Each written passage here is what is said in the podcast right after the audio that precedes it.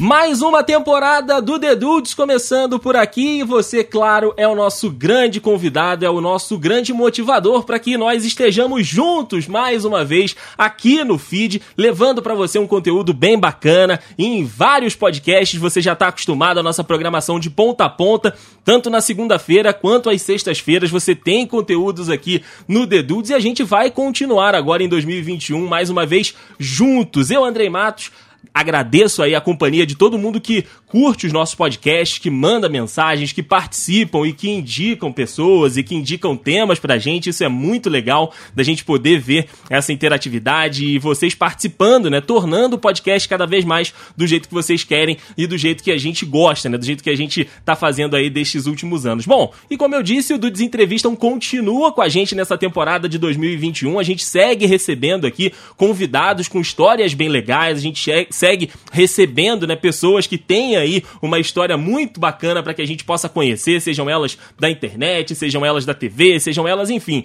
da onde a gente conseguir convidar essas pessoas, a gente vai estar tá tentando trazer aqui para a gente bater um papo, como foi no ano passado, a gente conversou com profissionais e pe pessoas de diversos segmentos, de diversas áreas de atuação, é, desde da ponta, né, aquelas que estão em mais contato com o público, desde aquela da parte de produção também, enfim, a gente está aí com esse programa para receber as pessoas e ouvir essas histórias bem legais. E hoje, o caso de hoje, cara, é um caso desses, assim, que é uma história muito, muito bacana que eu tive contato no final do ano passado, no final de 2020, e falei, cara, é uma história tão legal, né? É um contexto, é um caminho tão é, diferente, e mesmo assim é um caminho que inspira as outras pessoas que falei, cara, eu quero conversar, quero saber um pouco mais, eu quero que ele conte como é que foi isso tudo comigo lá no podcast. Então vou convidar e tomara que ele aceite. E hoje o Marcos está por aqui, o Marcos Soares, que é redator, cara, e também já trabalhou como pesquisador. Enfim, hoje a gente vai conversar com ele aqui no Dudes Entrevista e eu já quero abrir aqui as nossa, nosso papo, a nossa entrevista, agradecendo a você, Marcos, pela presença.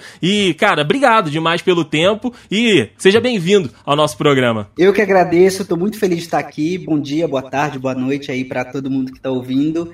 É, vamos conversar, vamos falar dessas, dessas reviravoltas que a vida dá, sobretudo no audiovisual, que é que a gente às vezes acha que é um caminho tão distante e tão difícil de ser trilhado, é, mas tem uma formulazinha para a gente encurtar essas distâncias. Pelo menos eu passei por isso e sei lá, vai que inspira alguém. Eu tô aqui para isso. É isso, cara. E como eu disse, eu conheci né, a história do Marcos e conheci o próprio Marcos no final do ano passado. E no perfil dele no Twitter, cara, ele fez uma thread contando um pouco, né, da história e da trajetória que, que ele teve e tudo. E tudo começou ali dele falando que estava saindo, né, da, da, de um ponto da carreira dele, de que ele não estava contente do ambiente, né? Ele trabalhava em um lugar e aí não era aquilo que ele estava querendo, e aí ele conseguiu ir para um outro lugar que deu a oportunidade dele de resgatar uma paixão antiga, de ter o contato de novo, de assistir novelas, cara, que eu acho que é o nosso fio condutor na, na nossa conversa aqui de hoje. Eu queria começar daí, Marcos.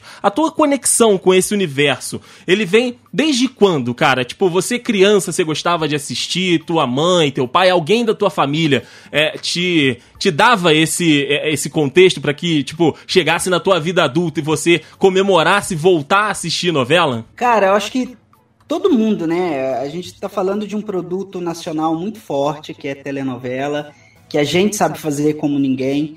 Então, eu desde muito pequeno eu me, me vejo assim, é, é, eu não tenho, eu não sei qual é a minha memória mais antiga de estar na frente da TV, porque eu acho que eu cresci fazendo isso, né? E, e, e a minha família sempre estimulava, né? Essas coisas. A gente que é criança anos 90, a gente tinha a TV como babá.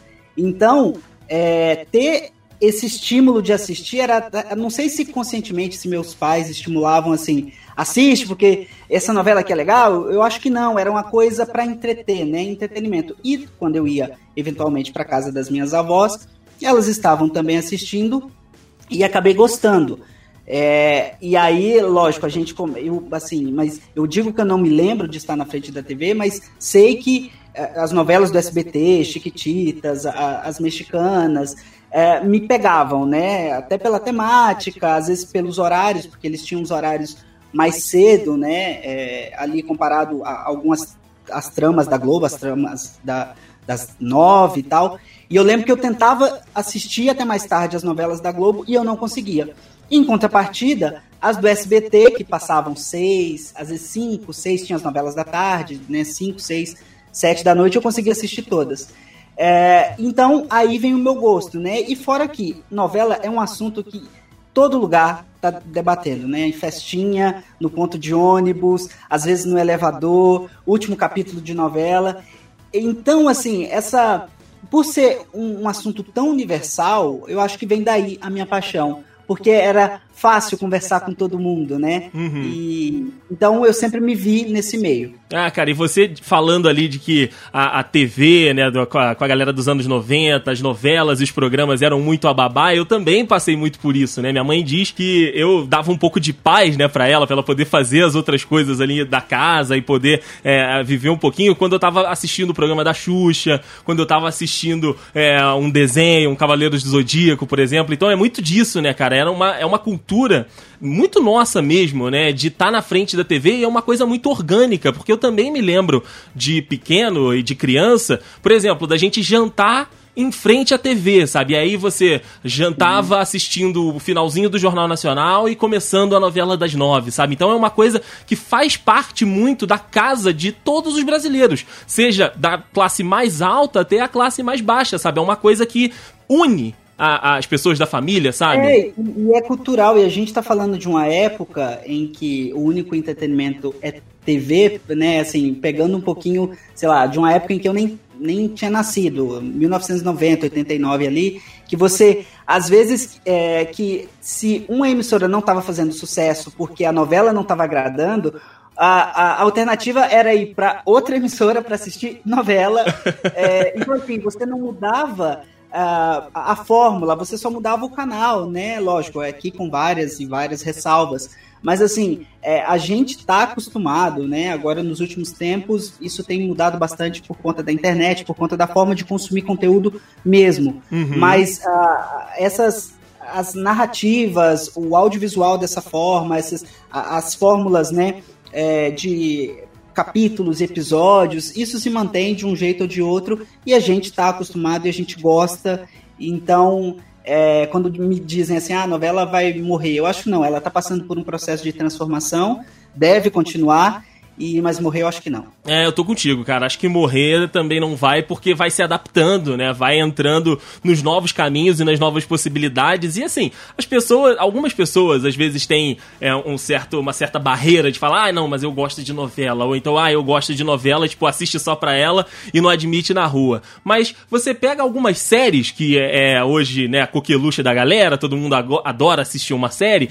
Tem muita série e gringa que é muita novela brasileira, sabe? Que segue um padrão, hum. que tá ali no mesmo, é, no, no, mesmo esquema, né? Nos mesmos blocos que você coloca uma produção nacional. Às vezes é um número menor de episódios, às vezes é uma questão daquele país em que a produção está sendo desenvolvida, mas o esqueleto ali, o lore do negócio é o mesmo. É, total, né? Você, essa, essa coisa da, do drama, né? Da, da, tá me fugindo agora, agora a palavra, mas é, essa, essa fórmula, né? Esse, essa jornada do herói ainda se mantém, né? Você uhum. pode esticar ela, você pode é, diminuir, fazer em, em, menos episódios, em mais, mas a estrutura se mantém. E a, a TV, né?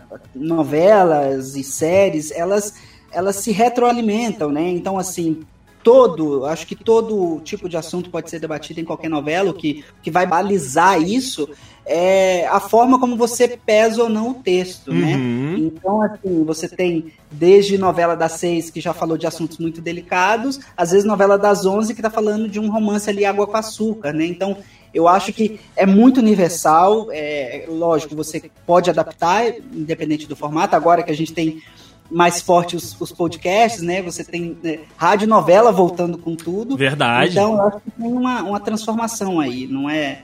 Eu acho difícil morrer. Com certeza, cara. Agora eu vou exigir um pouquinho da tua, da tua memória, Marcos. Que o negócio é o seguinte: qual é a tua, tua primeira lembrança, ou então qual é o teu primeiro título, sabe? Que você é, é, se apegou, que você, sabe, que tá no teu coraçãozinho ali, ou então que te marcou lá, né, da tua infância ou da tua adolescência? Você tem isso na cabeça ou é difícil de, le de lembrar? Não, eu tenho novelas que eu gostei muito de ter assistido, mas assim, é, é, é, hoje, né, com um pensamento mais crítico, a gente consegue separar um pouquinho e dizer, olha, isso aqui é uma memória afetiva, mas uhum. eu sei que é um uhum. produto que hoje eu não consigo assistir de novo, porque, um, vai estragar minha memória afetiva, Sim. e dois, não é tão, tão legal quanto eu achava. Na verdade, não. Era legal para aquela criança de 9, 12. Para aquela época, né? Para aquela época. Então, é, eu tenho, mas assim, as produções infantis é, da, da, minha época, né, que era Chiquititas 97, que eu assisti bastante, as novelas mexicanas infantis, o Diário de Daniela, uh, eu não vou me lembrar agora, Luz Clarita, Carrossel não, porque Carrossel era um pouquinho antes. Uhum. Uh, Gotinha de Amor, tinha umas novelas do SBT que me pegaram bastante. Mas aí, quando eu ia pra Globo, tinha essa fase, que tá até reprisando agora. Era uma vez, foi uma novela que eu, gost... que eu lembro de ter gostado muito de ter assistido. É, Laços de Família, que também está reprisando, uhum. é uma novela que eu uhum. gosto, gostava bastante. Hoje eu vejo alguns problemas, mas ainda assim é um, é um grande clássico. E eu, mas tem uma novela que eu uh, lembro de ter gostado de assistir, que também reprisou há pouquíssimo tempo, que foi Chocolate com Pimenta. Cara, que maravilha! e, e, eu gosto, assim, lógico, tem muita coisa ali que hoje eu assisto e falo, cara, não, não é não. Mas assim, eu tinha 12 anos na época que passou e eu lembro de chegar da escola às 5 da tarde, correr pra tentar assistir o capítulo uhum. e ficava esperando pro dia seguinte e, esperava o jornal de domingo chegar para ler o resumo da semana, e eram resumos muito pequenininhos, então dava margem para a interpretação ali de você tentar adivinhar o que vai acontecer. A gente está falando de uma época, é, pelo menos na minha cidade, era pré-internet. 2003, então, tô dando uma olhada aqui, ó. 2003, cara, isso aí é. A internet não era acessível para todo mundo, né? Não, não. Eu, na minha casa a gente foi ter internet muito depois disso. Uhum. Eu sou do interior de Minas, então é, demorou, demorou chegar. E, e, eu lembro que nessa coisa de estudava tarde, chegava da escola e tal. Então foi, foi uma novela que me marcou muito. Agora, quando reprisou, eu, eu, eu tinha a sensação assim, é, cara, eu tô é, revendo e pode estragar essa minha memória afetiva. E por outro lado, eu tinha tanta coisa para assistir. É, e agora o Viva, né, abriu, tá colocando mais coisa, a Globo tá uhum. trazendo coisa do, pro Globoplay, que eu quero assistir mais coisas, então acabei deixando. Mas vez ou outra eu uso muito para referência, isso é legal, né? Uhum. Eu, eu, trabalho, eu, sou, redator publicitário, sou roteirista, é, e acaba que alguma coisa ali você utiliza, seja para na hora de escrever, você está escrevendo um romance adolescente, você pega alguma referência de uma novela, vê como o autor construiu. Então, por mais que eu olhe um produto hoje e fale, é, hum, será? Será que eu gosto? Será que eu não gosto? Mas Chocolate com Pimenta, especialmente as novelas do, do Valsi, elas fazem um sucesso que eu fico muito de boca aberta, assim, uhum. porque são estruturas simples, mas ao mesmo tempo que agradam um grande número de pessoas que pode, pode ter gente que não vai gostar, que não gosta do texto, que, enfim, fala um monte de coisa, mas a gente precisa reconhecer que Valsi sabe trabalhar com audiência. Sim. Isso pouquíssimos autores sabem fazer ainda, ainda hoje, né? Então, é. É, mas voltando ao que, que você tinha me perguntado, sim, assim, essa é a grande novela que eu lembro de ter, de não ter perdido nenhum capítulo, porque eu queria saber o que ia acontecer no dia seguinte. O que tava rolando, né, naquele, naquele ambiente, é. naquela sociedade ali, cara. E Chocolate com Pimenta também é uma novela que eu tenho uma lembrança muito boa, como você falou, de chegar da escola. E eu corria também da escola, porque, é, como cidade do interior você falou, eu sou do interior do Rio, né, sou da região serrana do Rio. Então, a, a escola do ensino, do final do ensino fundamental era muito perto da minha casa. Então, era só eu sair correndo que eu chegava a conseguir assistir Malhação. A minha, a minha parada era Malhação, sabe? E na, na época que já tinha saído da, da academia, já tava na escola, né? E é, aí... foi bem. Se a gente, se a gente parar pra pensar, Chocolate com Pimenta pega o finalzinho de 2003 e vira 2004, se eu não tiver enganado, mas eu acho que é isso mesmo. É isso aí. Então, assim, é, você pega a virada e aí logo em seguida você tem a, a, a malhação de maior sucesso, assim, é, né, que foi a, a Vagabanda. Isso, múltipla escolha. Escolha, Guilherme Beringer. É, então, é, foi uma temporada muito marcante. Então, essa dobradinha para quem é adolescente, que foi adolescente, pré-adolescente nessa época, foi muito marcante. Sim, sim. Eu assistia logo na sequência, né, alguns episódios de Chocolate com Pimenta, mas também acaba, acabava que coincidia comigo com o Cavaleiro Zodíaco na Band. Então, às vezes, eu tinha que escolher o que, que eu ia assistir, né? E como, cara, eu sou apaixonado por Cavaleiros, eu optava mais vezes. Mas depois acabei assistindo ah. também e, e, reassistindo, como você disse, Chocolate com Pimenta, cara. Mas é, essa memória é muito boa, né, cara? De você pegar essa sequência e aí você acaba é, decorando ali, a, a, a, enfim, tudo que tá rolando, né, dessa, dessa época é muito gostoso de lembrar. E foi o que você falou, às vezes eu fico com medo, sabe, de tocar nesses negócios e olhar de novo, porque a gente sabe que a época era outra, a sociedade era outra e os problemas, né, que a gente está começando a corrigir e ver que eram problemas, eles estavam instituídos lá como normais, né? Então, assim é meio, é, é, é, meio incomoda às vezes, sabe? Ou como ele foi, aquele problema foi retratado, ou como ele não foi retratado, né? Como eles esconderam, enfim. É, são todas é, questões e complicadas. Vezes, e às vezes até uma questão de paciência, de você assistir e falar, ah, não, não vou, não vou. Assim, é, porque a criança, isso é muito legal, porque criança normalmente tem uma paciência muito maior, ou não entende, uhum. ou enfim é, criança passa pano, muito pano, né, pra tudo. Sim. Adulto já não tem muita paciência, né? É, falar, ah, não, tô achando que tá enrolando demais, tá com muita barriga essa novela, vou parar de assistir. Prova disso é Chiquititas no SBT com seus 400 e cacetada, sei lá, 500, 600. Então criança tem esse fôlego, né? Quer e quanto mais melhor. Então a gente era mais resistente nesse sentido, né? De pegar com uma certeza. novela grande igual Chocolate, que tem seus 221 capítulos, 227, não, 221 se não me engano, e assistir de boa, e ok, quanto mais melhor. Aham. Uhum. E você falou, né, que você é, é, roteirista e redator, tem alguma influência, cara, da, da, desse, dessa tua paixão por novelas também, de estar tá querendo, tipo, desenvolver uma história tua, ver algum personagem que você queria ter na tela, enfim, te, te levou para esse caminho também? Cara, eu acho que sempre tem, né, tudo que a gente gosta na infância reflete em alguma profissão que a gente vai escolher escolher enquanto adulto, eu acho. É, mas, na época que eu, que eu escolhi é, a publicidade, eu estava muito em dúvida entre jornalismo e publicidade. Eu sabia que eu queria escrever, mas não sabia exatamente o que eu ia fazer.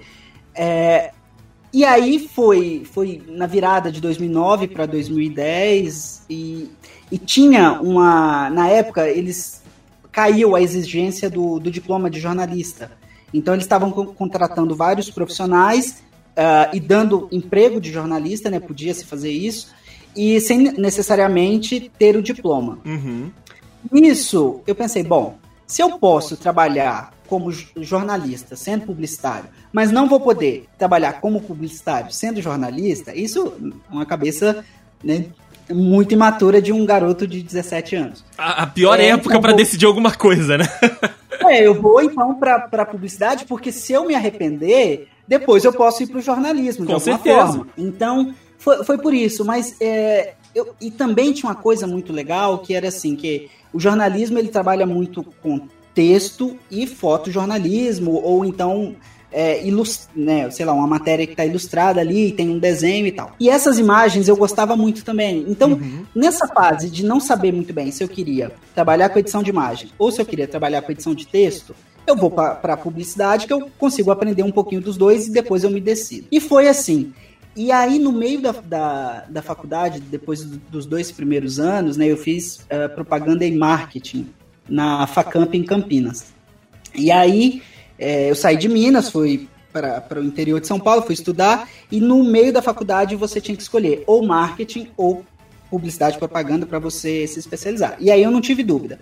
E aí eu comecei a trabalhar mais com, com texto publicitário, com títulos publicitários, e isso acabou direcionando mais a minha carreira. É lógico que dentro dessa área, né, assim que eu escolhi a propaganda, eu poderia ter trabalhado com edição de imagem, né, e por aí vai. Mas nessa época eu achava mais gostoso. É, as referências que eu precisava eram lidas, né? Então eu preferia ler uhum. a trabalhar assistindo alguma coisa, enfim. É, e queria também, era até uma cobrança minha mesmo, de ler, ler ainda mais. Então era uma forma de estimular a minha leitura, que eu ficava me cobrando, você está lendo pouco, cara, vai ler um pouco mais, vai ler um pouco mais. E, e também aprender. Uhum. E acabei indo para a redação publicitária e, e hoje eu vejo como foi acertada assim, a escolha. Na época eu não tinha essa consciência, mas hoje eu vejo que foi a melhor coisa, assim, uma das melhores coisas que eu poderia ter feito. Te nessa... satisfaz, né? Muito, muito, muito. E é, isso que é o importante, né, cara? Você vê que aquilo que você escolheu é, te dá todas as possibilidades que você queria que tivesse, né? E mesmo você tendo passado, né, por agência e não é, conseguido aquele ambiente, porque a gente sabe que a agência de publicidade é um ambiente hostil, tóxico, mas que te ensina muito, né, cara? Mas é aí você encontra dentro da tua atuação outros outros caminhos, outras outras possibilidades, né? Isso é muito legal. É, eu acho assim, é, a gente só conhece a profissão depois que sai da faculdade. Com certeza. Não existe. Podem me dizer, ah, é a melhor faculdade do mundo, cinco estrelas do MEC, sei lá. Você só vai saber o que é a sua profissão quando você entrar no mercado de trabalho e começar a viver aquilo todos os dias.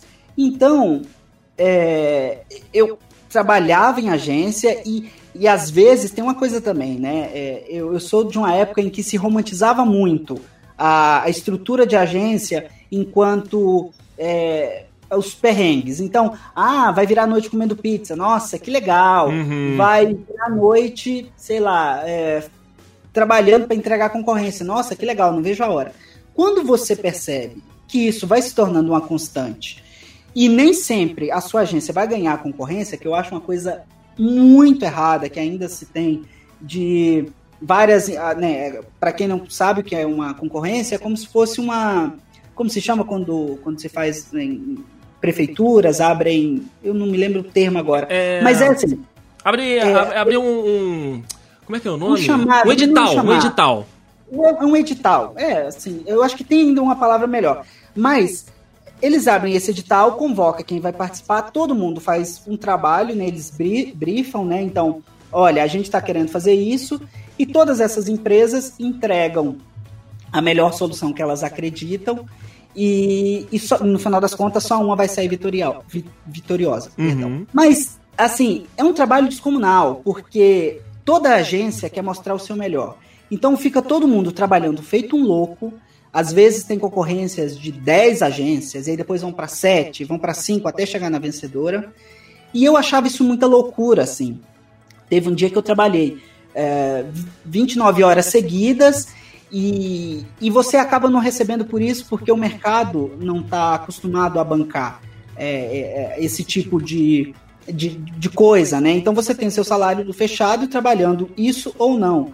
Mas você normalmente vai trabalhar. E aí eu já estava cansado dessa estrutura e eu via que tinha gente lá apaixonado. Então uhum. eu percebi, cara, eu tô no lugar errado. Não é para mim. Eu não, vou mudar, eu não vou mudar esse sistema. Como eu aqui Marquinho das Couves, vai mudar.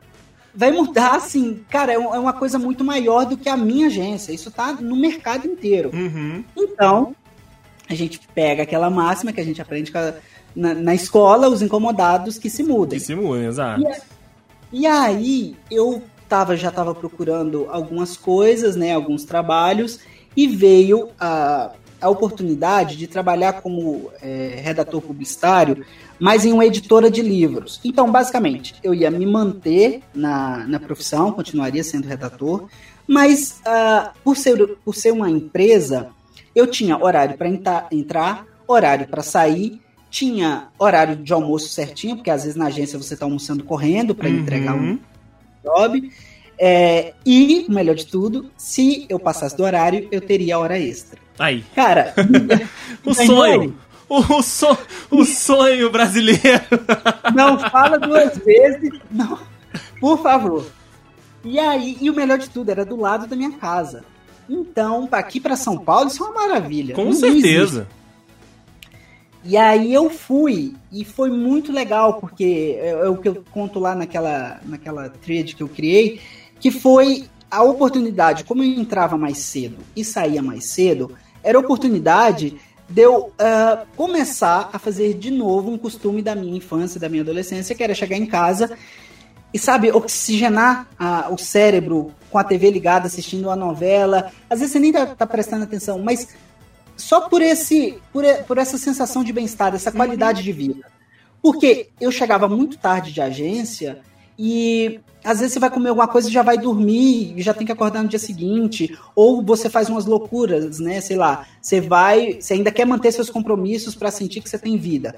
Então, isso já aconteceu comigo. De eu sair da agência às 11 da noite, ir para uma academia 24 horas para né, pra malhar, para sentir que eu tinha qualidade de vida no meu dia. Isso uhum. era uma loucura, né? Era pior ainda.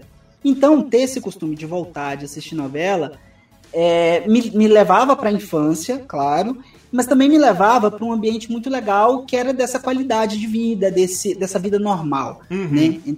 Nessa vida mediana que bom brasileiro conhece. Sim. E aí que tudo aconteceu. Exato, né? E aí é o ponto que, que eu queria chegar. Antes só de, de avançar, a palavra que a gente estava procurando era licitação. Porque eu, eu Licitação, é isso. Essa eu, é a, fico, eu fico incomodado é às vezes palavra. a gente ficar na ponta da língua. Eu fiquei procurando aqui a licitação. Pronto. Mas aí, cara, como você falou, daí pra lá é que mudou tudo. Porque assim, eu, uma coisa que eu queria te perguntar é: o, o novela TT é real, né? O, o núcleo Twitter de novela, ele existe. Sim, existe e é muito grande. E assim, como todo movimento, tem as pessoas que concordam com você, tem as pessoas uhum. que não uhum. concordam com suas opiniões, eu acho que tá tudo bem. É, faz parte, né? Faz parte do jogo, né? Da, da própria rede social. Acho que tem, às vezes, um núcleo mais tóxico ali, que às vezes você mexer com determinado assunto, você sabe que é um vespeiro, então uhum. às vezes você tem que tomar cuidado, principalmente quando se tem núcleos com muitos, muitos fãs e, e acaba é, desagradando. Então, a gente que trabalha com palavra, né, que trabalha escrevendo ou falando, sempre quando vai tocar em alguns assuntos, é, é, bom ter cuidado, porque tem gente que gosta muito, que é apaixonado, e você pode correr o risco de ofender. É, mas é real, aquilo ali que eu, que eu coloquei foi real. O que, o que aconteceu? Eu, nisso que eu tava na editora, eu já tava pensando assim, cara, eu tô aqui, tá legal, mas eu quero trabalhar com TV, quero trabalhar com, com novela de alguma forma, com série, com uhum. audiovisual. Já, já tinha feito um curso sobre roteiro de série de TV, mas é difícil aparecer. A gente sabe que as oportunidades são realmente muito poucas. O nicho é muito pequenininho e fechado, né? É, e é muito. Um indica o outro, indica o outro, e você acaba não conhecendo ninguém. É, então é difícil. O que, que eu pensei? Cara, eu vou começar a produzir conteúdo, porque assim eu posso ser visto e, sei lá, assim, na minha. É muito louco, né? Quando, como a gente pensa pequeno. Na minha cabeça, ia ser assim: ah, vão me chamar, vão reconhecer meu trabalho e pode ser que me chamem para escrever uma notinha de vez em quando em algum lugar, ou fazer um, um comentário assim, na melhor das hipóteses, fazer um comentário numa TV menor, né? A gente tem a Gazeta, que tem muito programa de TV, de novela e uhum. tal. Isso seria o melhor dos mundos. Beleza. Então, o que, que eu fazia? Eu assistia, é, principalmente a novela das nove, né? Que na época era. Uh, foi essa que está passando agora, Força do Querer. Aí emendei com Outro Lado do Paraíso e Segundo Sol. Segundo Sol? É. E aí, o é, que, que eu fazia? eu assistia a novela na TV e assistia também pelo celular ao mesmo tempo. Uhum. É, na TV era sempre, por conta do delay, na TV passava sempre algo antes e depois vinha para o celular. O que, que eu fazia? Eu via alguma cena, falava, cara, isso vai ser legal. Printava quando passava no celular e já postava no Twitter. Isso em todos os capítulos da novela. Uhum. Então, cena a cena, eu comentava a novela inteira.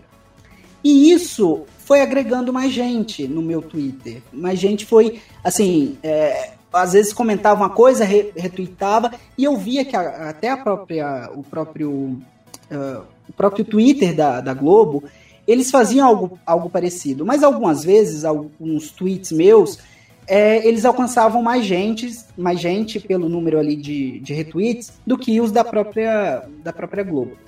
Falei, ah, legal. E aí no Twitter você consegue medir o alcance. Uhum. Falei, cara, melhor que o mês anterior. Tá funcionando, tá legal, tá chegando em algum lugar e tal. E nisso foi agregando mais gente, mais gente, mais gente. Beleza. Acabou é, a força do querer, começou o outro lado do paraíso, eu fiz a novela inteira. E aí tem essa coisa, né? Essa disciplina. Você precisa fazer. Se manter, se né? Se você não fizer, as pessoas vão cobrar e vão dizer que estão sentindo essa falta. Putz, hoje não foi legal assistir o capítulo, mas não é a mesma coisa. E nem tô aqui me colocando num pedestal, não. Assim, uhum. Eu acho que tem gente que faz até melhor do que eu fazia. Mas, às vezes tem uma pessoa ali que tá que gostou do seu tipo de conteúdo e eu fazia muito, pegava muita referência do passado. Uhum. Então, é, sei lá, se um personagem falava, digamos, de um com algum outro, eu lembro que em Segundo Sol a Débora Seco, a Carola, ela tinha o Valentim, que era o filho dela.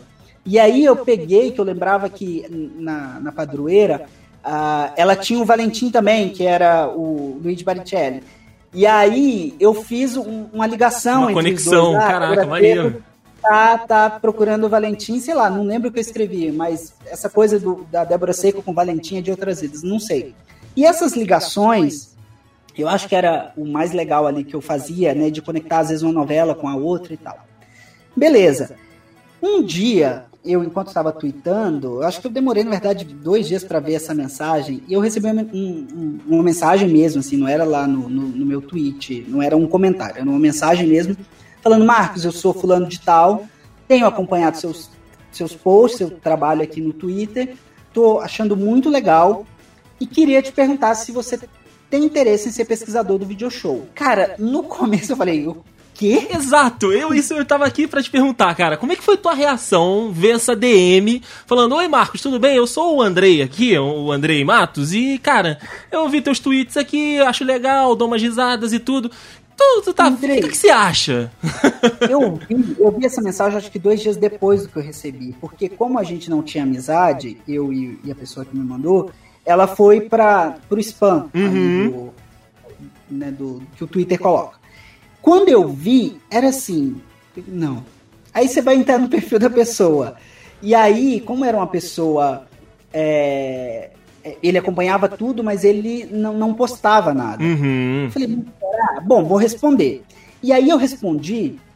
Agora eu vou voltar um pouquinho, porque lá em 2009, na época do Orkut, eu tinha várias comunidades de novela é, e nessa época, eu recebi uma mensagem parecida de uma pessoa da Globo também, falando que gostava das comunidades, que era, eram verdadeiras agregadoras de pessoas, né, e tal. Uhum. E nessa época eu fui convidada, convidado para várias festas de lançamento de novelas.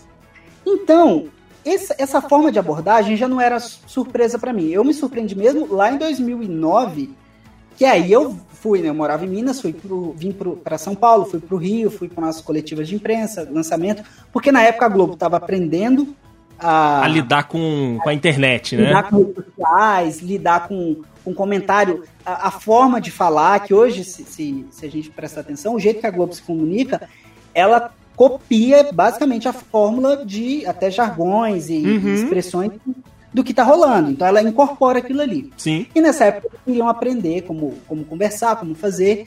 E foi muito legal, foi uma troca muito bacana. Quando eu recebi de novo, eu falei, ué, lá vem a vida de novo, né, me jogando isso.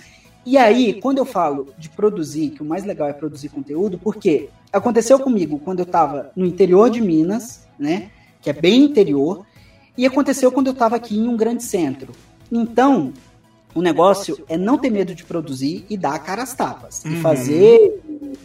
Enfim, às vezes a gente lida muito com crítica, né? Mas a publicidade me ajudou a eu me blindar contra essas críticas, porque você tem que apresentar seu trabalho, vai ter gente que não vai gostar e refaz, refaz, refaz. Voltando. Recebi essa mensagem e respondi: olha, cara, vontade a gente sempre tem. Com certeza. É difícil aparecer uma oportunidade. Ele falou, cara, é seguinte, vem bater um papo com a gente aqui na Globo e vamos ver se rola. Beleza. Aí eu peguei um feriado, emendei para sair da empresa e nisso eu já tinha não foi do dia para o outro, tá? Eu tô fazendo recorte aqui, mas eu fiquei é, mais de um ano tweetando essas. Uhum, não, teve todo um caminho, é. né? Como você falou, você é acompanhou quase que três novelas, né? Isso. Então, demorou um tempinho. Essa coisa de ter persistência é, é muito importante. Beleza, fui para minha empresa não saber lá, né? Porque eu precisava manter meu emprego aqui também. Tem que pagar fui conta. Feriado. e, e aí conversei e entrei lá na Globo e tal. Era, eu trabalhava nos estúdios Globo, né? Antigo Projac. E é, para todo mundo que gosta de TV, gosta de novela, é o parque de diversões. Assim. Eu imagino, Desde cara. Dia que eu entrei até meu último dia foi assim, cara, eu não acredito que eu tô aqui. Cara, mentira. Sabe, às vezes você tá andando assim, você encontra um ator, você fala, cara, eu tô aqui. Puta que pariu. Sabe, era muito surreal. Uhum. Por tudo. Pela forma como aconteceu, por tudo. Fiz a entrevista, demorou bastante tempo, assim, mais de um mês para eles me darem a resposta. E aí, era vaga de pesquisador para trabalhar no, no video show. E era muito. Assim, ocupava 100% do meu dia. É, eu passei na entrevista, tive que sair daqui de São Paulo, fui morar no Rio. Uhum. tô casado, na época eu já estava casado. Então era manter um casamento à distância. Eu vim a cada 15 dias para cá e lá aluguei um lugar para morar. E era assim, a, a, rotina do trabalho. Eu trabalhei em vários horários lá. Eu fiz, era um programa diário, uhum. ao vivo, com uma hora de duração, em que a base era pesquisa de TV. Sim. Então, assim, eu, eu tava no núcleo de pesquisa. Éramos, deixa eu ver, uma, quatro pessoas. É, não, cinco, minto, cinco pessoas. É, e a gente ficava o dia inteiro assistindo TV e procurando uh, vídeos para cobrir os quadros do programa. Uhum. Era muito legal, mas quando você começa a trabalhar com um negócio sério, você começa a falar, cara, não tô aguentando mais. Ah, sim. E eu nem tô cuspindo aqui no prato que eu comi, não. Eu sou muito grato. Mas é realmente, uma coisa é você fazer pro, ho pro hobby, outra coisa é você fazer com prazo. Você tem que entregar, né? Cara, isso é surreal, porque por, por, conta disso tudo que eu falei, programa diário, ao vivo e tal, é muita. É, é um, um, é um sistema que não para. Você tem coisa para entregar toda hora, todo, todo dia. Todo dia, né? E, e, quando não acontece de um desastre, de alguém falecer, e aí Nossa. o programa mudar inteiro, cair tudo que você tinha feito e você tem que começar uma pesquisa do zero para entregar. Uhum. Então, no começo foi difícil, assim, é, eu pegar, peguei até que rápido, mas cada, para cada, pra, eram, as novelas são divididas por bloco lá, não sei mais se é assim, tá, mas na minha época era novela de ano tal até ano tal, você pede por aqui, novela de ano tal ano tal, você pede por aqui. Então, ter na memória a, a, quando cada novela passava, se passou, né, a, a exibição original, era muito importante. E aí, é, o video show, para quem. Eu vou recapitular aqui, mas ele era um programa da memória da TV e ele tinha muita. É, uma característica que era assim: digamos que você está entrevistando um ator e ele fala, ah, eu gosto de comer é, jabuticaba. E aí vem um insert de um personagem falando, comendo jabuticaba, falando: Nossa, eu também adoro jabuticaba. Uhum, isso a gente Fazendo essa correlação, né? Isso, isso, exatamente. É, então, esse tipo de cena é, que esses, são esses sob-sons que a gente chama, uhum. é, isso não está anotado. Não, claro que não. Não existe um Google. As pessoas às vezes acham, ah, tem um Google dentro, dentro da Globo, Jabuticaba. Se você jogar Jabuticaba Globo, você vai, deve achar muita coisa da, muita coisa da, da narizinho do, do sítio do Pica-Pau Amarelo. Mas, às vezes, vem um pedido, ó, eu, eu digo sempre, eu, foi, acho que foi esse exemplo que eu dei no meu Twitter, vou ver se eu acho um outro. Mas é, teve uma vez que era uma matéria que a Nayara Azevedo estava uhum. falando que, que usava, ah, eu uso muito camisola porque eu assisto as novelas, é novela das nove e eu assisto elas descendo a escada e tal. O pedido era, Marcos, precisamos de uma cena de uma novela das nove em que uma atriz desce a escada de lingerie branca. Ela, na matéria, ela mostrava lingerie branca. Lá vai eu, assim, uma agulha no palheiro. Sim. E aí você começa a fazer conexão, sabe? Ah, na novela tal, personagem X andava muito de camisola. Tinha escada, pode ser que você acha. E aí peguei uma cena dos primeiros capítulos de, de Fina Estampa. E assim ia para tudo, uhum. para tudo. É, ah, precisamos de sob-som afirmativo, né? Gostei, legal, é, nossa, tá ótimo. E às vezes a gente até achava o sob-som, porque é, eu vou entrar aqui um pouquinho no mérito da pesquisa, porque a gente pesquisava de três formas. Existia o roteiro da novela, uhum. a gente tinha acesso, que a gente podia pesquisar, essa era a primeira forma. Segunda forma era closed caption, que ajudava muito a gente, né? Porque ele já estava transcrito, é, facilitava muito. E a terceira forma era de cabeça mesmo, de você lembrar de uma cena e tal. Então, é, a gente pegava o roteiro. sei lá, a palavra era, a frase era, é, adoro comer, é, não, vamos tirar de comida, sei lá, adoro batom vermelho. Uhum. Achar essa expressão é, não é tão difícil, assim, pode ser que exista várias pessoas falando. Quando vem, precisamos de atriz X falando, aí dificulta um Aí é que o bicho pega. E às vezes você acha no texto, você acha ou no close caption ou acha no, no roteiro, mas quando você vai assistir a cena, o close não tá no personagem. você fala, puta que pariu! Caralho, eu pedi, a fita chegou, eu fui assistir e não tem. Então, quando era assim, a gente pedia uns três, quatro, sabe? Uhum. Pra, pra, pra garantir, né? De novelas, de novelas diferentes e tal. Então tinha essa coisa de, de cobrir esses sobe-sons. Fora isso, tinha toda a pesquisa, às vezes, de matéria de homenagem, né? O Memória Nacional, que era um projeto incrível, que a gente pensava mesmo quais são as melhores cenas desse ator que já faleceu, mas o que ele deixou de legado. E aí é escolhido mesmo a dedo, cada, uhum. cada matéria, foto que vai ser exibida. E, né, assim, a, a pesquisa trabalhava é, tinha gente que entrava às 8, 9 da manhã. Eu pegava o segundo turno, que era de, às 2 da tarde até às 10 da noite. E durante um sábado por mês, um de nós reve, é, revezava no plantão. Fazendo o plantão. Que era.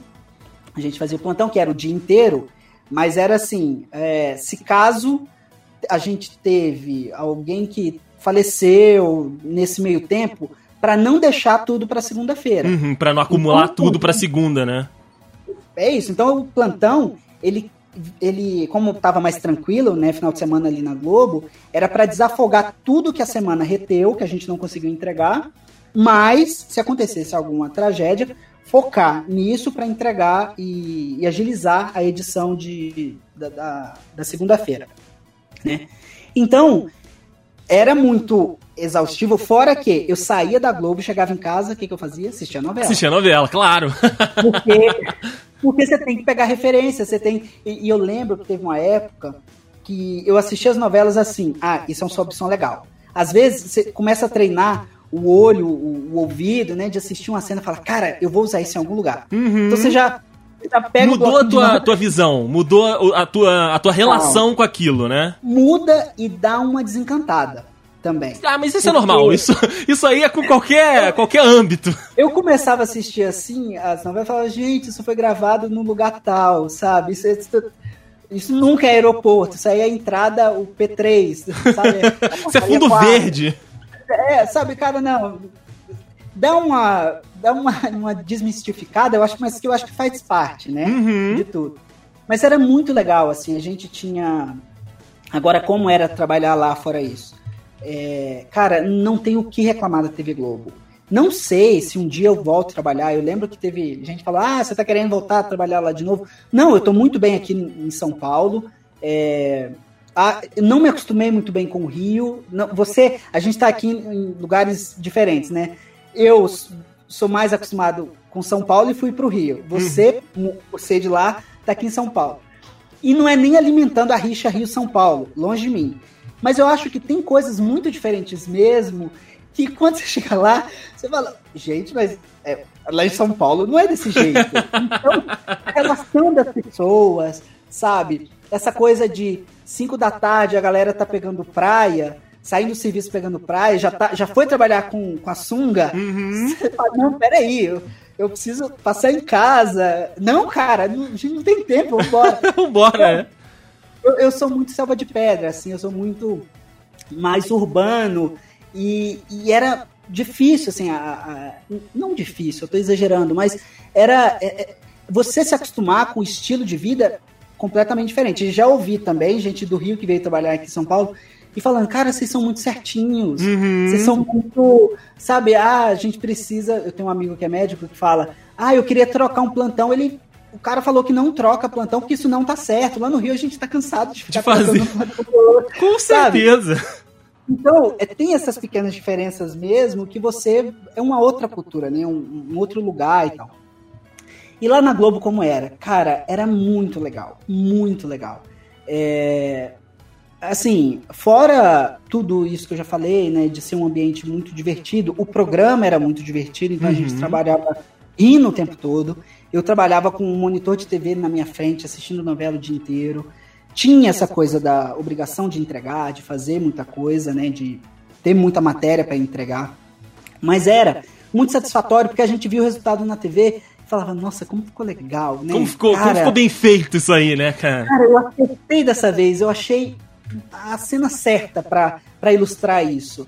É, então era muito divertido. Fora que também a gente dava uma certa consultoria ali para os redatores, porque às vezes, sei lá, às vezes era um redator que veio. Uh, deixa eu ver um programa que não tem nada a ver, que veio do Big Brother, uhum. digamos. Tá entre safra ali do Big Brother, ele vai fazer uma ponta no video show para ser aproveitado para cobrir férias e tal. O cara não entende muito tá de perdido. Da Total, total. Então, cabia a gente também falar, olha, é, contextualizar, olha, você vai escrever sobre isso, mas não deixa de citar isso, ou sei lá, não fala isso porque essa atriz não vai gostar. Se você perguntar isso para ela, foi um momento muito delicado da carreira dela, ela não vai gostar. Então, uhum. evita tocar nesse assunto. Porque a gente que assiste TV, acompanha bastidor e acompanha eu, né, crescer assistindo video show, é, a gente já sabia mais ou menos. Sabe quais né? são os pontos que é melhor não ir porque dá treta. Tem muita coisa. E às vezes um falava, a gente se comunicava muito bem, né? Falava, olha, é, não manda cena tal que, que sei lá, uma, o, a gente tinha o quadro Meu Vídeo, Meu Vídeo é um Show, que era o artista assistir as cenas dele e comentar. Uhum. Então, é, tinha muita cena que o, aquele ator estava cansado de assistir. Então vamos pegar uma cena diferente e isso só a pesquisa vai saber. Porque o roteirista que tá ali, às vezes ele vai, né, nem é culpa dele, mas ele vai no mais no clássico, naquela cena clássica que todo mundo conhece. Mas se a gente for pegar essa outra cena aqui, que é muito mais legal e fala muito mais sobre o personagem e, e tem uma carga dramática muito melhor, talvez funcione. Então, é, a gente fazia muito isso, de, de, de, dar sugestões, e elas normalmente eram acatadas. Uhum. É, e, e, mas era assim que funcionava. E lá era. O, o dia a dia no, no video show, nos corredores da Globo, era muito divertido. Muito divertido. Era uma, era uma empresa como outra qualquer, que uhum. tem suas obrigações, mas eu me sentia mesmo num parque de diversões. Até porque você tinha acesso aonde a magia acontecia, né, cara? Você postou algumas fotos ali visitando os cenários, né? Quando você já tava mais na parte final ali das novelas que estavam sendo produzidas e da que tava vindo também. Como você falou, você tem acesso Sim. aos atores, né? Por mais que você passe por ele nos corredores, ou então que você receba eles para tipo, colher um pouco de material, mas mesmo assim, você tem a possibilidade de conversar com essa galera que, tipo, é 0,0000001% da pessoa que tem esse acesso universo, sabe? Então, assim, provavelmente é... devia ser um universo fantástico. Por mais que você tivesse com o pé no chão, do computador tá lá ligado e você tem que produzir meia hora de um negócio que você vai ter que pesquisar 11 horas. É. É, às vezes eram segundos que você demorava várias horas para pesquisar. Eu lembro que teve uma cena que a Adriane, a Adriane Galisteu pediu, que era uma cena de brag chic, em que a personagem da, da Marília Pera, ela, ela perdia uma lente de contato, ela só ficava com uma é, e tampando. Né? Então, vou, vou tentar reexplicar para o ouvinte tentar entender. Ela usava lente de contato e ela perdia uma das lentes. Uhum. Então, para ela não demonstrar que só estava com uma lente no olho, ela tampava com o cabelo aquela, aquele olho que não tinha lente. E a Adriane Galisteu pediu para que a gente passasse essa cena. Cara, foi um sufoco tão grande achar, porque a gente está falando de uma novela de 1983, se não me engano.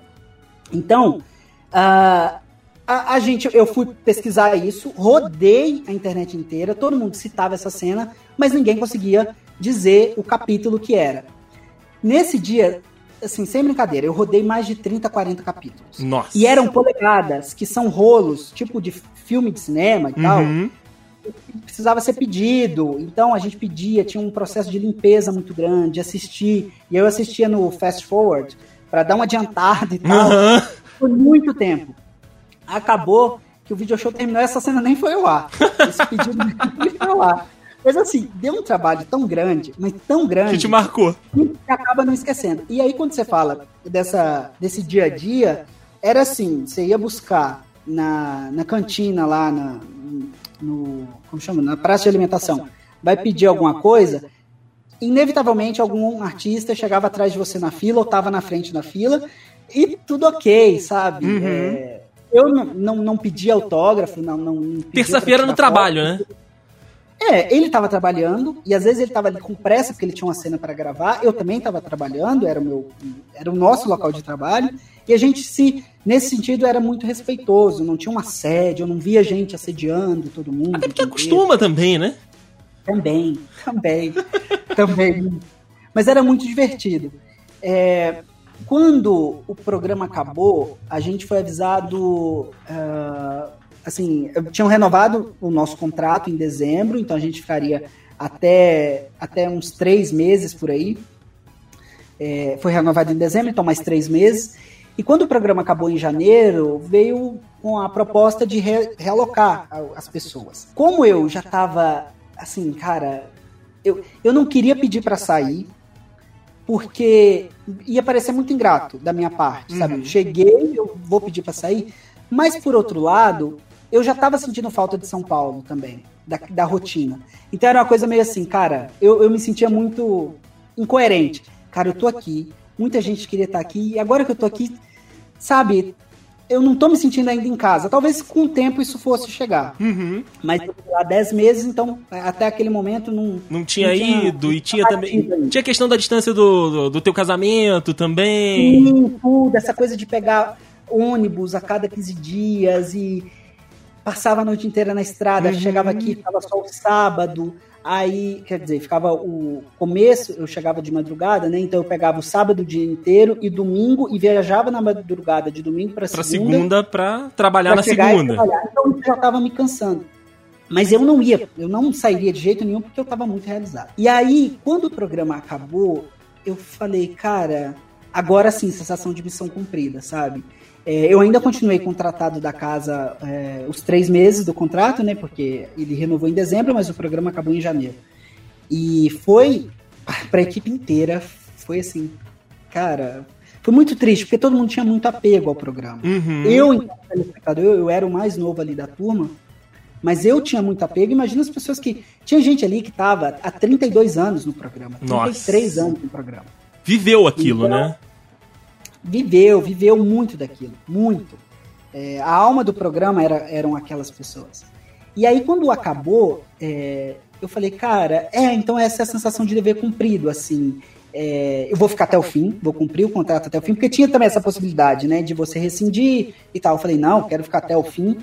E eu fui a última contratação, né, então depois de mim ninguém mais entrou. Então foi. Simbólico, cara, né? Muito. Se eu não tivesse aceitado o desafio e de ter colocado na balança que seria um mega sofrido, né, de trocar tudo pelo trabalho e tal, eu não ia mais fazer parte disso aqui. E foi ótimo eu ter feito.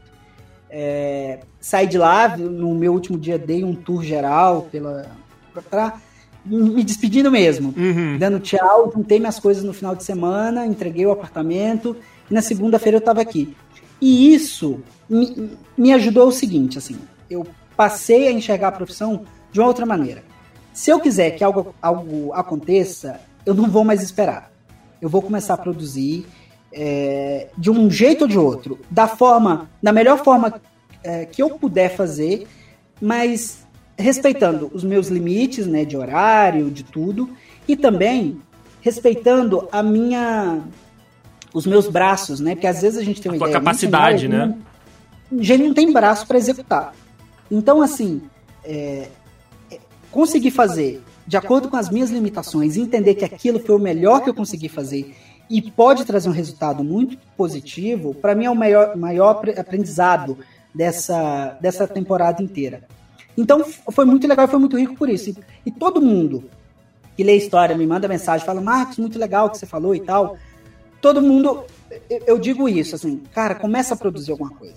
Mesmo que seja pequeno, que seja algo que você acha que não tem ninguém vendo, que ninguém vai olhar. Você gosta? Você acredita? Faz.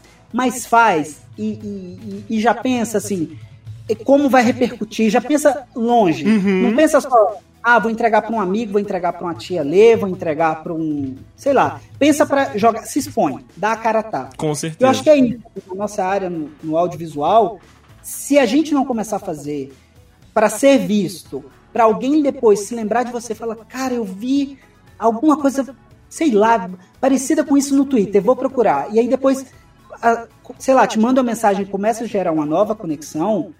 Para mim é isso, sabe? É, eu, hoje, todos os projetos que eu toco por fora, eles têm essa pegada uhum. de fazer o melhor que eu consigo, com os recursos que eu tenho, mas fazer bem feito. E, e óbvio que aí você vai disparando, vai mandando para um amigo, o que, que você acha, o que, que você acha, vai pegando a opinião de todo mundo e, vai esperando acontecer. Enquanto não aconteceu, vai produzindo, vai produzindo, uma hora vai. Uma hora vai, eu tenho certeza disso. Com certeza, cara. E você contando essa história pra gente, a gente fica com a sensação de que essa obra, por Marcos Soares, é uma baita de uma novela, cara. É uma baita de uma história que você. Se sim, se alguém pudesse, né, se a gente tivesse uma possibilidade de show de Truman, a gente estaria ali torcendo por você, a gente estaria ali sofrendo contigo o dia que tem que entregar um trabalho que é. deu um puta de um trabalho para fazer. Então, assim, cara, é de fato uma, um folhetim que foi vivido por você, mas que entrega, que passou ali, né, um período de, como você falou, 10 meses e os capítulos tiveram capítulos especiais, tiveram capítulos que você teve que suar a camisa, tiveram capítulos que você se emocionou com certeza. E, cara, parabéns aí pela tua trajetória, parabéns pelo trabalho que você fez. Você colou lá algumas coisas, né, que você deu de exemplo e tudo. Então, assim, é um sonho realizado e, como você disse, cara, é acreditar e trabalhar. Eu acho que fica essa lição desse programa de hoje. É, assim, e, gente, sei lá, se alguém tiver ouvindo, quiser mandar alguma mensagem, sei lá, eu tô à disposição eu leio tudo que eu consigo, né? Porque às vezes vem, ah, você podia dar uma olhada nesse roteiro aqui, às vezes é um roteiro muito grande, eu tô com pouco tempo, porque eu tenho outros projetos, então nem sempre eu consigo ler tudo que me entregam, mas às vezes dá um feedback por, né, por mais superficial, mas ah, eu acho que você poderia falar sobre isso, sobre esse assunto eu conheço pouco, mas olha aqui, eu tenho essa referência para te indicar e tal. Então isso é muito legal. É, deixa minhas redes sociais para quem quiser mandar mensagem, por favor. Quem quiser sei lá, o, o que quiser, eu estou à disposição. É arroba eu, Marcos Soares. Marcos com U. Então, arroba eu, Marcos Soares. Vai estar tá aqui e na descrição. Ah, beleza. E, então, quem quiser pode mandar mensagem, porque mais importante do que tudo isso são as conexões que a gente faz e depois isso acaba virando indicação, isso vai se fortalecendo e a gente vai Sabe aquela bolha que a gente reclamou no começo do programa, uhum. que é uhum. difícil entrar? É isso que vai acontecendo. A gente vai criando a nossa bolha e a gente vai indicando outras pessoas e a nossa bolha vai crescendo e todo mundo vai vai se ajudando. Com certeza, Marcos. Obrigado pela tua presença aqui no Dudes Entrevista. A gente começa a temporada, cara, aqui com essa baita história, né? Com a tua baita história que é muito bacana, que foi muito legal de ouvir para mim e com certeza pra galera que está nos ouvindo também, mostrando, né, cara, que às vezes você começa ali no Twitter o teu trabalho e acha que é, a tua bolha só tá te vendo. Não, tem outras pessoas também te observando. Tem uma outra galera que às vezes está quietinha, mas que tá de olho, cara. Isso é o, eu acho que é a mensagem que fica. Obrigado pela presença, cara. E tamo aqui, tamo, tamo junto mais uma vez. E uma última pergunta antes da gente ir embora. Continuamos tendo novela naquele perfil? Continuamos tendo, tendo análise? Você continua vendo? Cara, eu assisto sempre. Agora eu tenho assistido menos porque né, tudo virou um grande vale a pena ver de novo por conta da, da pandemia. Mas eu assisto muita coisa. Às vezes agora eu tô numa pegada mais documental. Eu tô assistindo muita coisa documental porque eu tô direcionando minha carreira para esse lado mas continuo assistindo, é, até por conta de uma pós-graduação que eu estou fazendo, você acaba pegando muita referência de todas as áreas, né? Uhum. É, mas continuo fazendo. De vez em quando eu posto algumas coisas, não mais como eu estava antes, né? Porque agora pulverizou o trabalho, eu estou com outras frentes, uhum. mas, né? Como eu te falei, é, é uma paixão antiga. Às vezes ela vem, fica mais forte, fica mais fraca, mas tô sempre acompanhando. Tá sempre lá, né, cara? Então vale a pena seguir, né? As redes sociais do Marcos, como eu disse, vão estar tá todas aqui no post para que você possa acompanhar ele por lá, possa interagir, possa bater um papo, enfim. Às vezes ele tá comentando de alguma coisa que você também tá assistindo, então essa conversa é sempre muito legal. A possibilidade tá mais do que aberta. Agradecer mais uma vez ao Marcos pela presença aqui no Dudes Entrevista e, claro, agradecer a galera que nos ouviu até agora, cara, porque assim, é o, né, o nosso combustível incrível de estar aqui, a gente produzindo para essa galera que sempre nos dá, nos dá força. Marcos, obrigado e até uma próxima, tá? Até. Tamo tchau, tchau. junto. Prometendo para você que está nos ouvindo, mês que vem estar de volta na primeira sexta-feira do mês aqui juntos para que a gente possa estar tá batendo um papo, ouvindo essas histórias legais dessas pessoas, dessas personalidades bem bacanas que fazem aí a, a parte, né, da nossa da nossa do nosso convívio, da nossa rede social, enfim, a gente está junto por aqui. Como eu disse lá no início, programação de ponta a ponta, então na próxima segunda-feira você tem Dudcast, mas nas próximas sexta-feiras você também tem Conexão Dude, você tem aí o Sexta Pod e também tem o perfil dos Luz, enfim, tem muita coisa e a gente segue por aqui nessa temporada de 2021, sétima temporada do The Dudes. Grande abraço para você e até mês que vem. Tchau, tchau.